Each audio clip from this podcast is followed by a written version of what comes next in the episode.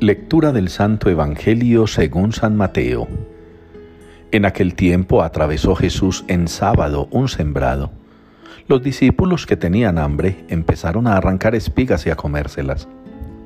Los fariseos al verlo le dijeron, Mira, tus discípulos están haciendo una cosa que no está permitida en sábado. Les replicó, ¿no habéis leído lo que hizo David cuando él y sus hombres sintieron hambre? Entró en la casa de Dios y comieron de los panes de la proposición, cosa que no les estaba permitida ni a él ni a sus compañeros, sino solo a los sacerdotes. ¿Y no habéis leído en la ley que los sacerdotes pueden violar el sábado en el templo sin incurrir en culpa? Pues os digo que aquí hay uno que es más que el templo. Si comprendierais lo que significa, quiero misericordia y no sacrificio, no condenaríais a los inocentes, porque el Hijo del Hombre es Señor del sábado. Palabra del Señor. Alzaré la copa de la salvación invocando el nombre del Señor es la respuesta con la que participamos hoy en la liturgia del Salmo 115.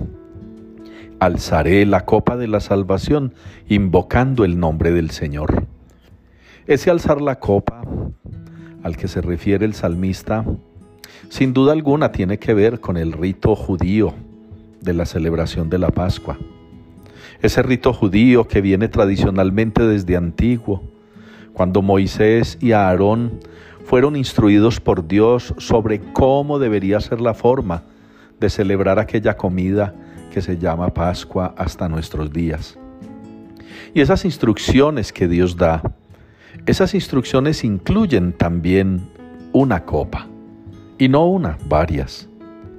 Y esa copa a la que se refiere el salmista, seguramente tocando el tema del Antiguo Testamento, nosotros la interpretamos hoy como el cáliz que elevamos en el altar. Entre el cáliz del altar y la copa de la Pascua judía hay una similitud maravillosa y es la indicación que Dios mismo nos da.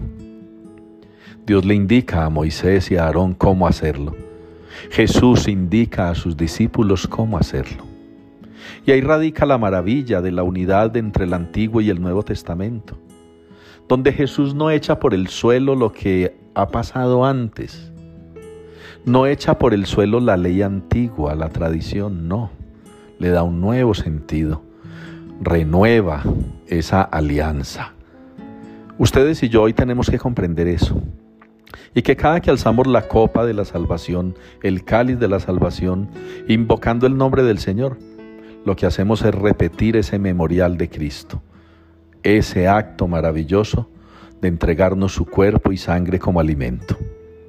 Qué bueno que cada uno de nosotros hoy pudiera, a raíz de esta reflexión, recuperar, trabajar por recuperar la sacralidad, el sentido sagrado de la Eucaristía, que no es un invento humano, que no es una celebración que cada cura, que cada obispo o el papa que llegue puede manejar a su amaño, que es una tradición que nos viene de los apóstoles y que trae instrucciones precisas del Señor.